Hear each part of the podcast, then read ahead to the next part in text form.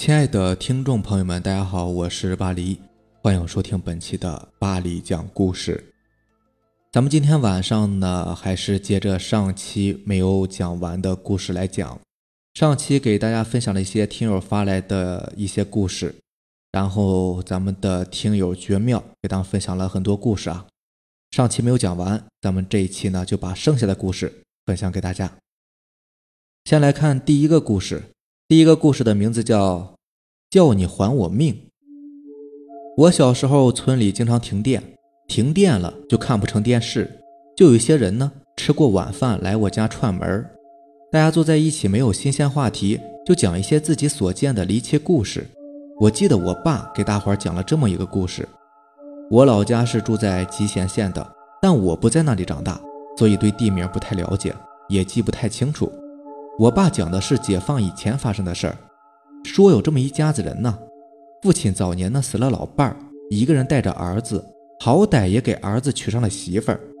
可过去那个年代啊，给媳妇儿受气那是再平常不过的事情，谁也不会去问因为什么。可后来这个儿媳妇呢，给上吊自杀了。到了头七那天，天刚一黑，老公公在屋里吃晚饭呢，就听见外头一阵。哀怨的女声：“还我命，还我命！”这老公公吓得不敢出门，一会儿就听见这个声音进了外屋了。老公公从里屋窗户把窗户纸捅了个小眼儿往外看，因为过去都是老三间式的房子嘛，开房门中间是客厅，卧室在两边。客厅的锅台连着东西两个屋的火炕，一般家中老人都住在东屋。儿子娶了媳妇儿，就住在西屋。两间屋子的墙上都有窗户，而且都是纸糊的。老头就是透过窗户纸的窟窿往外看的，也看不清到底有什么。就是这骂声不间断的哀怨的说着：“还我命，还我命！”老头屏住呼吸，就这么惊恐的看着。不知道过了多长时间，就看见一个小影子爬上了水缸，在昏暗的油灯底下，大概像是一个小动物。只听啪嗒一声。像是掉进了水缸里，老头忙不迭地跑上外屋，把那一半的木头锅盖盖在了水缸上，然后一屁股就坐在了那个锅盖上。因为受了惊吓，所以他也不敢放松。后来直接盘腿坐上去，一边掂着屁股一边骂着：“我让你还我命，我让你还我命！”早晨，左右邻居都起来抱柴，该做饭的做饭，该吃饭的吃饭。就发现这老头家的烟筒怎么没有冒烟呢？大家都感到奇怪，于是就进去看看。就见这老爷子还在那个缸上坐着，嘴里不停地念叨着：“我让你还我命，我让你还我命。”几乎都是有气无力的念叨。有胆儿大的小伙子上前：“哎，大爷，你这是干啥呢？快下来呀！”见老头也不动弹，意识有点僵硬，大伙儿就上前把他从缸上拉下来，掀开那半拉木锅盖。大家的眼睛都惊了，瞪得老大。妈呀，这缸里是个什么玩意儿？一个圆圆鼓鼓、赤红皮毛的东西，捞起来一看，竟然是一只黄皮子。不知怎么着借了那冤死的媳妇的气，回来诉冤了。摸到了一阵子，可能是口渴了，想爬上水缸喝点水，可是缸里只有一半的水，他个子小够不着啊，便想蹦到那个葫芦瓢上，借助葫芦瓢的浮力。去喝缸里的水，可谁知那葫芦瓢是扣在水里的，小玩意儿刚踩上葫芦瓢，那葫芦瓢一个翻个儿，它就掉到水里了。就这样在缸里边泡了一宿，泡得圆圆鼓鼓的，也把老头给吓得没了魂儿，竟然跟一只泡死的黄皮子战斗了一宿。当然，更大程度上是觉得自己害死了儿媳妇，所以在听到儿媳妇喊冤的时候，才显得惊恐不已啊。另外，在我们村子有一个叫做王大娘的。下面这个故事呢，就是他老父亲年轻的时候经历的事儿，也是在解放前。当然，现在连王大娘的人都不在了。但是王大娘跟我妈当年关系不错，常来我家唠嗑儿。据王大娘说，解放前她的老父亲年纪尚轻的时候出门办事儿，那个年代交通不发达，通信更是白扯，要办点事儿得徒步走。有的时候天黑都到不了家，还有就是那个时候没有正经的大公路，走的都是羊肠小道。老人家走了很远，也不知道还有多远能到家。天也黑了，就看见一个地窝棚，便敲门借宿。门开之后，从里面出来一个年轻的小媳妇儿。老人家跟他说明来意，因为天色昏暗，老爷子并没有察觉这个小媳妇的脸色，也不知道这家刚刚死了人。那小媳妇儿回答说：“行，大爷你进来吧。”老爷子被安排在一铺炕上，只是老爷子不明白为什么这个小媳妇儿夜深了还不吹灯。过了一会儿，就听见外屋哗啦哗啦的响，老爷子便问姑娘：“外头啥动静啊？”小媳妇儿淡淡的回答说：“没事儿，是猫。”老爷子虽然感觉有点异常，但是因为白天行动太累，也就没有当回事儿。可是过了一会儿，这猫的动静越来越大。老爷子又问了一句：“姑娘，外头啥动静啊？”那个小媳妇儿仍然回答说：“是猫。”可就在这时，这所谓的猫一下子跑进了屋里。老爷子抬头一看，这哪里是什么猫啊？眼前一个穿着过去的老衣服、身体僵硬、不会迈步的人，就这么叮啷哐啷的进屋了。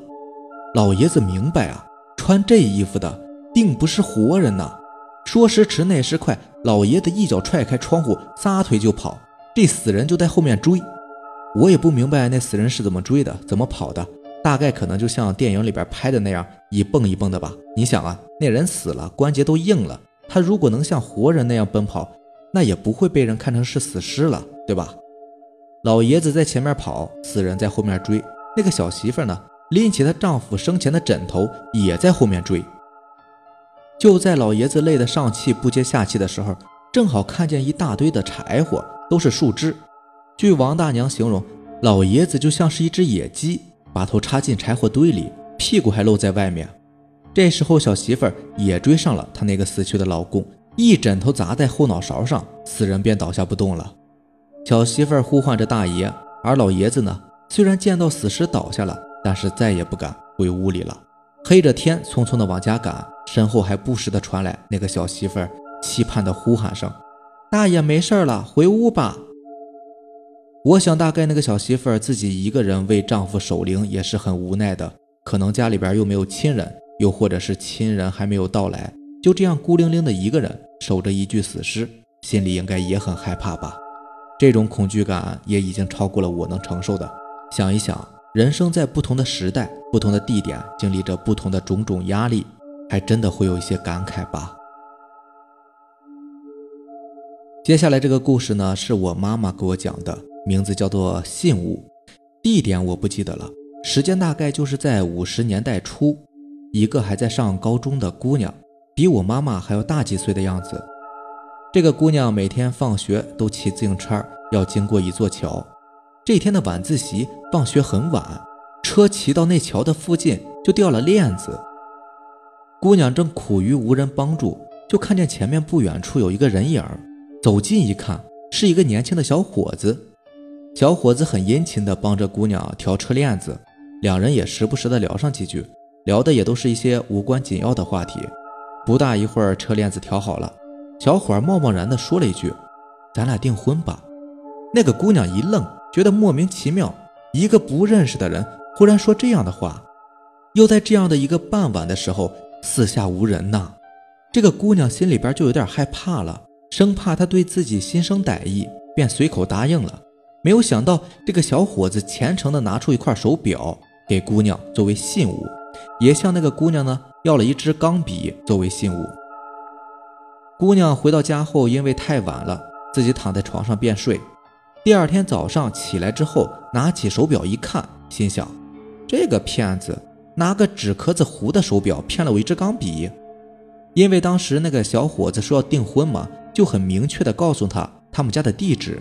于是姑娘根据昨晚那个小子说的地址，找到了他住的那个村子，进了他的家门，见到小伙子的母亲，把昨天晚上这通戏，又把他儿子如何骗他钢笔的事儿，都跟他妈妈讲了。可是这小子他妈一脸凝重的表情，跟姑娘说：“我儿子在半年前已经死了呀。”这姑娘开始不信。小伙子的妈妈见姑娘不信，只好领着她到自己儿子的坟前去看。这一看不要紧，昨天晚上那支钢笔就插在那个小伙子的坟头上。后来据说没过几天，那个姑娘就死了。接下来这个故事呢，名字叫借气。从我懂事起啊，就听说我大舅有精神病，但是怎么得的，那就得从他十九岁说起了。不过在这之前呢，还有另外一种说法，据我母亲说是看奇门遁甲看的。言归正传，那年大舅上他奶奶家，刚坐上汽车，就有一个白须白发的老头喊他刘友。大舅奇怪啊，老者问他你干什么去啊？大舅说上我奶奶家。老者点点头说：“去晚了你就看不见了。”大舅没明白他什么意思，只感觉有点糊涂。在清醒之后，老头就不见了。车到了地方，大舅就来到奶奶家，也就是我太姥姥家。老太太很高兴，做了一桌好吃的。到了晚上，大舅睡在太姥姥的炕梢。半夜里听到动静，感觉太姥姥有点不对劲儿，点灯一看，老太太剩下一口气。大舅跟后太姥爷把衣服给太姥姥换上，这功夫太姥姥就咽了气。两个人把老人家的尸体抬到外屋，平放在地上。刚巧不巧，圈养的鹅笼就在西屋的墙边大鹅在里边躁动不安，嘎嘎叫个不停。这时候太姥姥那个后老伴儿啊，就拿钥匙开箱子，把比较值钱的东西都拿走了，留下大舅一个人在屋里。大舅一个人站在东屋门口看着他奶奶，就听大鹅不好声叫唤，使劲拧膀子。大舅就看见刚咽气的太姥姥呼的一下坐了起来，大舅心里一惊，身子缩在里屋门后。不想这老太太张嘴竟然发出嘎嘎的鹅叫声，接着猛地站起身子扑进了屋里。在屋里的大舅已经是吓到极点了，眼看着扑到自己跟前的奶奶。我是真不知道大舅是怎么过去的这个惊悚的时刻。后来，也就是现在，当我懂事起，对大舅的事情呢，也有一些耳闻。大舅得了精神病，一辈子没有成家。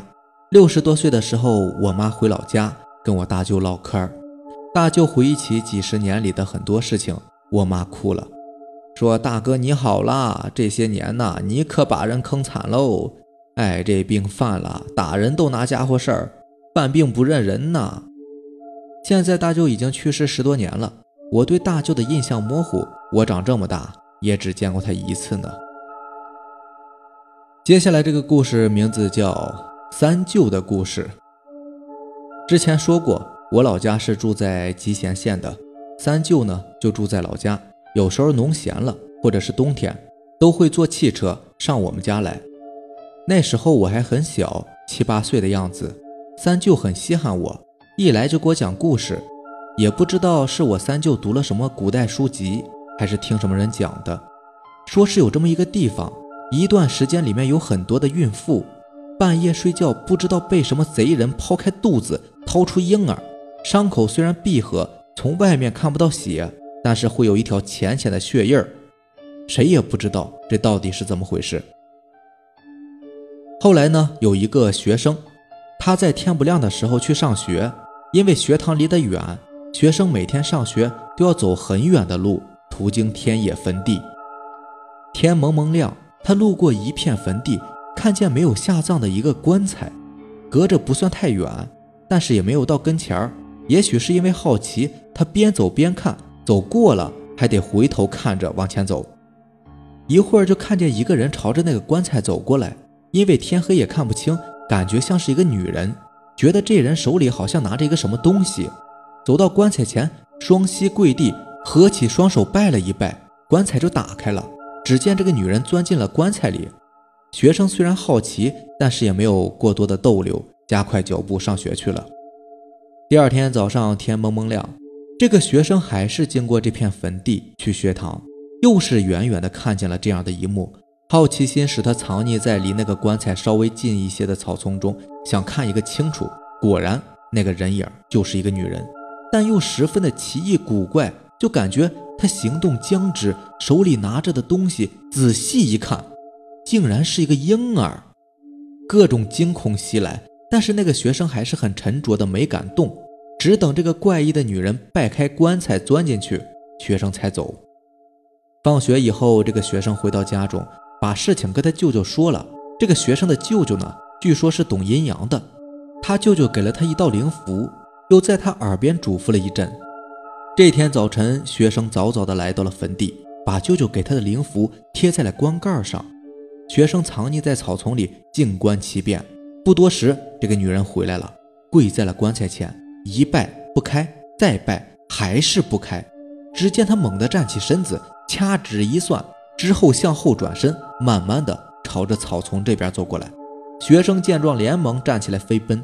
他在前面跑，那个女人就在后面追。学生跑得快，那个女人像是借着气，追得也很快。快跑回家门口的时候，那个学生边跑边喊着“舅舅”。最后，学生爬上墙头，搬进了院子。那个女人在后面伸手，也抓住了他的脚跟。他使劲一蹬，这女人的指甲勾掉了他脚跟上的一层皮。等他翻进墙头，院里的大公鸡打鸣了。听到鸡叫声，女人仰面倒地。天亮以后，村里人都出来看热闹，大家这才看出。这就是村里某一户人家一个月前刚死的人，可能是借气导致尸变，害了很多的孕妇吃了胎儿。据说啊，如果过了七七四十九天成了气候，就没有人能够制服他了。好了，以上就是咱们今天晚上要分享的故事了。如果喜欢咱们的节目呢，就点个订阅吧。另外，如果你也有比较精彩的故事想分享给大家呢，那就给我私信或者是留言吧。好的，那就先这样，大家早点休息，晚安，拜拜。